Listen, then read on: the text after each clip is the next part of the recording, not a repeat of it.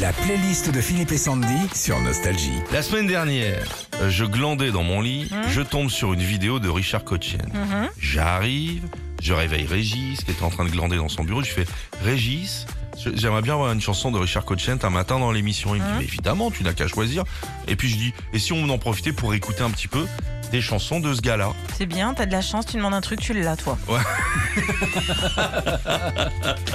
Marguerite. Parce que Marguerite est vraie, parce que Marguerite est douce. Ricardo Vincent Cochiant, alias Richard Cochiant, sort Marguerite en 78.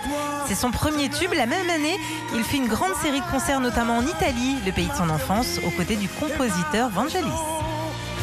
Il mio rifugio. Il mio rifugio,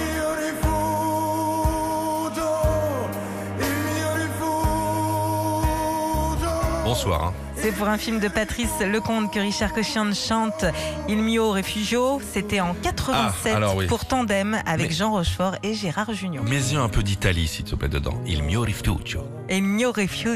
Voilà, très bien. On est à Massy-Palaiso, là on est dans le, le sud, mais le sud de l'île de France. Magnifique chanson de Richard Cochian pour elle.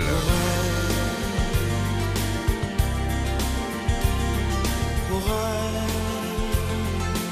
elle, Attends deux secondes. L'une des particularités de Richard Cochian, c'est qu'il enregistrait la quasi-totalité de ses chansons dans plusieurs langues. Et ça a été le cas en 93 avec la chanson Pour elle, qu'il a adaptée en sept langues, dont l'italien. Ah oui, il est italien. Ah oui. Question de feeling.